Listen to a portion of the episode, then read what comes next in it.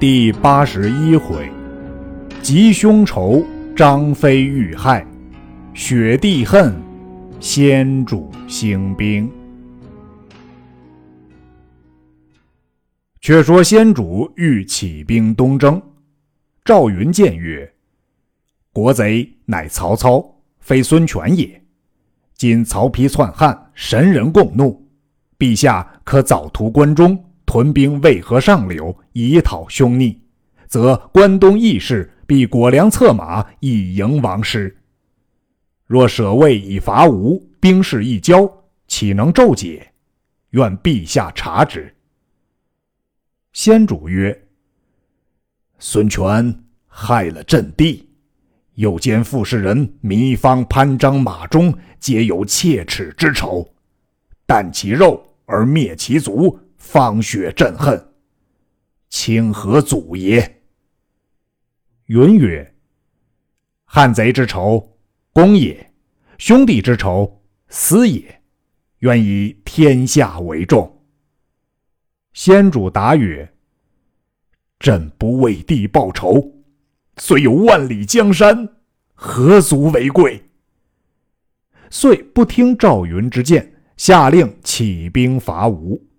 且发使往武溪借番兵五万，共相策应；一面差使往阆中迁张飞为车骑将军，领司隶校尉，封西乡侯兼阆中牧，使命击赵而去。却说张飞在阆中，闻知关公被东吴所害，旦夕豪气，血湿衣襟。诸将以酒解劝。酒醉，怒气愈加。帐上帐下，但有犯者，即鞭挞之，多有鞭死者。每日望南，切齿睁目，怒恨，放声痛哭不已。忽报使至，慌忙接入，开读诏旨，非受爵，望北拜毕，设酒款待来使。非曰：“吾兄被害，仇深似海。”庙堂之臣，何不早奏兴兵？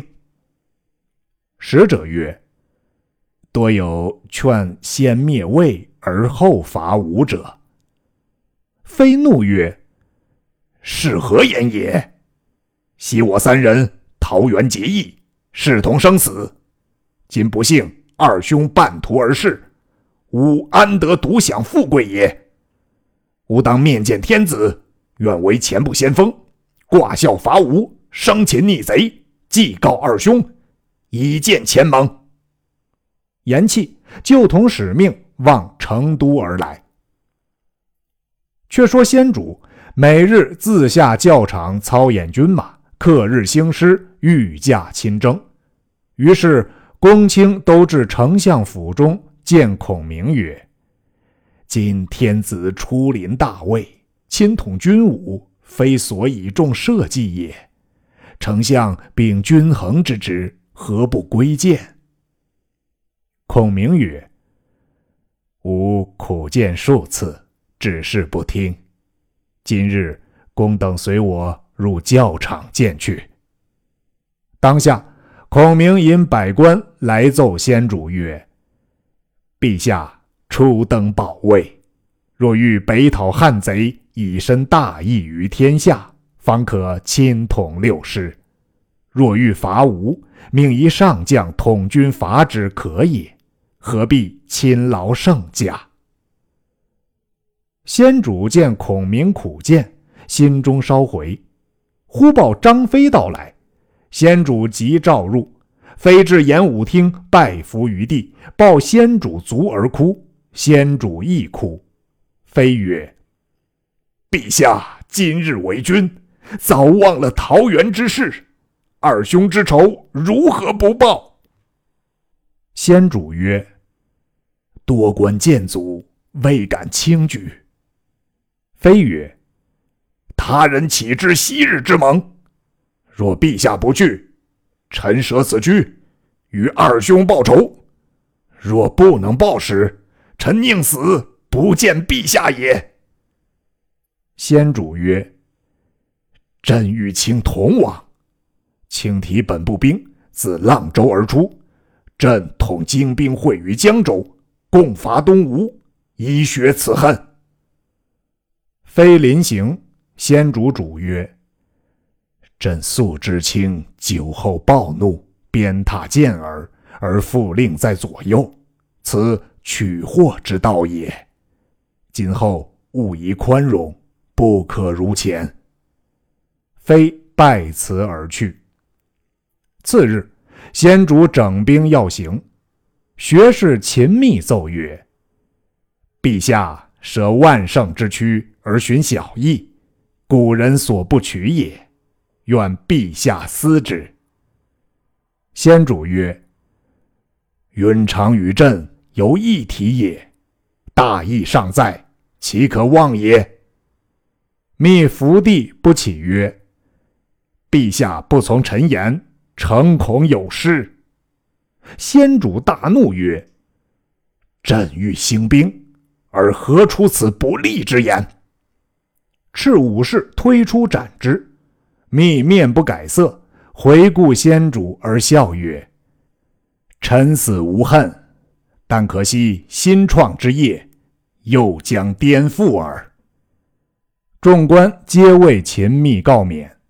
先主曰：“暂且求下，待朕报仇回时发落。”孔明闻之，即上表救秦密。其略曰：“臣亮等窃以吴贼乘奸诡之计，致荆州有覆亡之祸。允将星于斗牛，折天柱于楚地。此情哀痛，诚不可忘。”但念千汉鼎者，罪由曹操；遗留作者，过非孙权。且为魏贼若除，则无自宾服。愿陛下纳秦密金石之言，以养士卒之力，别作良图，则社稷幸甚，天下幸甚。先主看毕，置表于地曰：“朕意已决。”无得再见。遂命丞相诸葛亮保太子守两川，骠骑将军马超并弟马岱助镇北将军魏延守汉中，以挡魏兵；虎威将军赵云为后应，监督粮草；黄权、程基为参谋；马良、陈震掌理文书；黄忠为前部先锋；冯习、张南为副将；彭同、张翼为中军护卫。赵荣、廖纯为合后，川将数百员，并五溪番将等，共兵七十五万，则定张武元年七月丙寅日出师。却说张飞回到阆中，下令军中限三日内置办白旗白甲，三军挂孝伐吴。次日，帐下两员末将范江、张达入帐告曰。白旗白甲一时无措，需宽限方可。飞大怒曰：“吾急欲报仇，恨不明日便到逆贼之境，如安敢违我将令？”赤武士缚于树上，各鞭备五十。鞭毕，以手指之曰：“来日俱要完备，若违了宪，即杀汝二人示众。”打得二人满口出血，回到营中商议。范江曰：“今日受了刑责，着我等如何办的？其人性暴如火，倘来日不完，你我皆被杀矣。”张达曰：“比如他杀我，不如我杀他。”江曰。正乃不得近前。答曰：“我两个若不当死，则他醉于床上；若是当死，则他不罪。”二人商议停当。却说张飞在帐中神思混乱，动止恍惚，乃问部将曰：“吾今心惊肉颤，坐卧不安。”是何意也？部将答曰：“此事君侯思念关公，意至如此。非令人将酒来，与部将同饮，不觉大醉，卧于帐中。范张二贼探知消息，初更时分，各藏短刀，密入帐中，诈言玉禀机密重事，直至床前。原来张飞每睡不合眼，当夜寝于帐中。二贼见他虚数目张，本不敢动手，因闻鼻息如雷，方敢近前，以短刀刺入飞腹，飞大叫一声而亡。时年五十五岁。后人有诗叹曰：“安喜曾闻边都游，黄金扫尽左岩流。虎牢关上生仙阵，长板桥边水逆流。义士炎炎安蜀境，至期张合定中州。”伐吴未克身先死，秋草长宜浪地愁。却说二贼当夜割了张飞首级，便引数十人连夜投东吴去了。次日，军中闻之，起兵追之不及。时有张飞部将吴班，向自荆州来见先主。先主用为衙门将，使左张飞守阆中。当下吴班先发表章奏知天子，然后令长子张苞据关果城住，令弟张绍守阆中，苞自来报先主。时先主已择期出师，大小官僚皆随孔明送十里方回。孔明回至成都。样样不乐，故谓众官曰：“法孝直若在，必能至主上东行也。”却说先主是夜心惊肉颤，寝卧不安，出帐仰观天文，见西北一星其大如斗，忽然坠地。先主大疑，连夜令人求问孔明。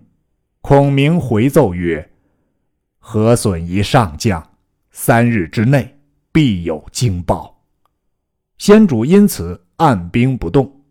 忽侍臣奏曰：“浪臣张车骑部将吴班差人击表至。”先主顿足曰：“咦，三弟休矣！”及至蓝表，果报张飞凶信。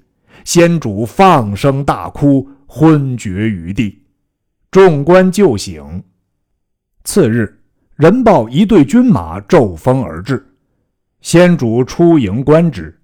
良久，见一员小将白袍银铠，滚鞍下马，伏地而哭，乃张苞也。苞曰：“范将张达杀了臣父，将首级投吴去了。”先主哀痛至甚。饮食不进，群臣苦谏曰：“陛下方欲为二弟报仇，何可先自摧残龙体？”先主方才尽善，遂谓张苞曰：“卿与吴班，敢引本部军做先锋，为卿父报仇否？”苞曰：“为国为父，万死不辞。”先主正欲遣包起兵，又报一彪军蜂拥而至。先主令侍臣探之，须臾，侍臣引一小将军，白袍银铠，入营伏地而哭。先主视之，乃关兴也。先主见了关兴，想起关公，又放声大哭。众官苦劝，先主曰：“朕想布衣时。”与关张结义，视同生死。今朕为天子，正欲与两地同享富贵，不幸俱死于非命。见此二侄，能不断肠？言讫，又哭。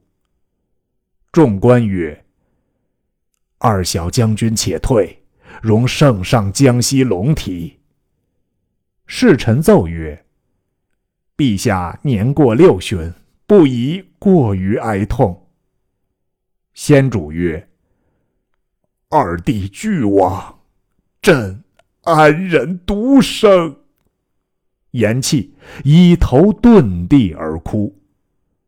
多官商议曰：“今天子如此烦恼，将何解劝？”马良曰：“主上亲统大兵伐吴，终日豪气，于君不利。”陈震曰：“吾闻成都青城山之西有一隐者，姓李名义，世人传说此老已三百余岁。”能知人之生死吉凶，乃当世之神仙也。何不奏知天子，召此老来问他吉凶？胜如吾等之言。遂入奏先主，先主从之，即遣陈震击诏往青城山宣召。朕星夜到了青城，令乡人引入山谷深处。遥望仙庄青云隐隐，锐气非凡。忽然一小童来迎曰：“来者莫非陈孝启乎？”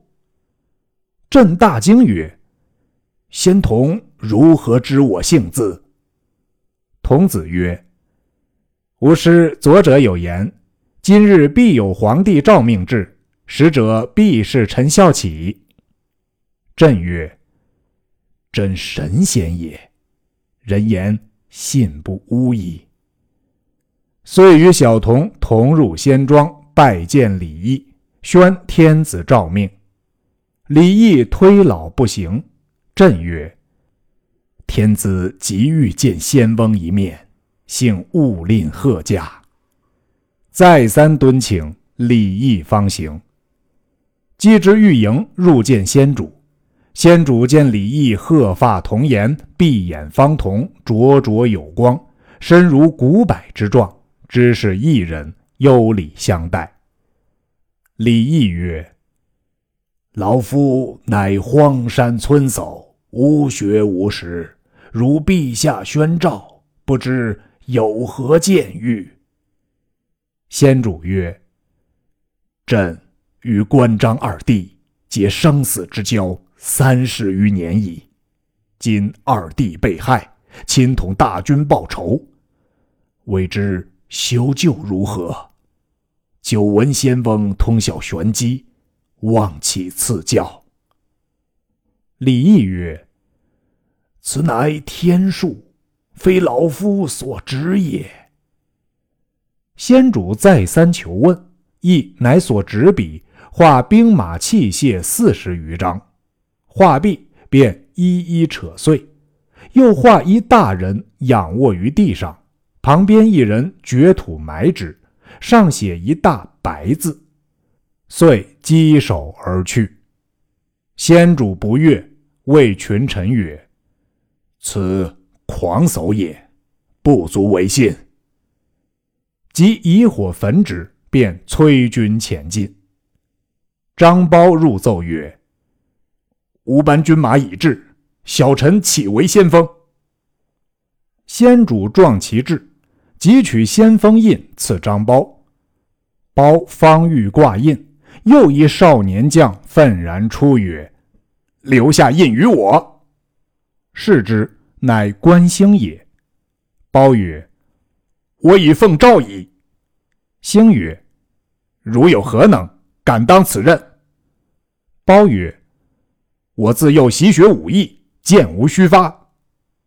先主曰：“朕正欲观贤侄武艺，以定优劣。”包令军士于百步之外立一面旗，旗上画一红心。包拈弓取箭，连射三箭，皆中红心，众皆称善。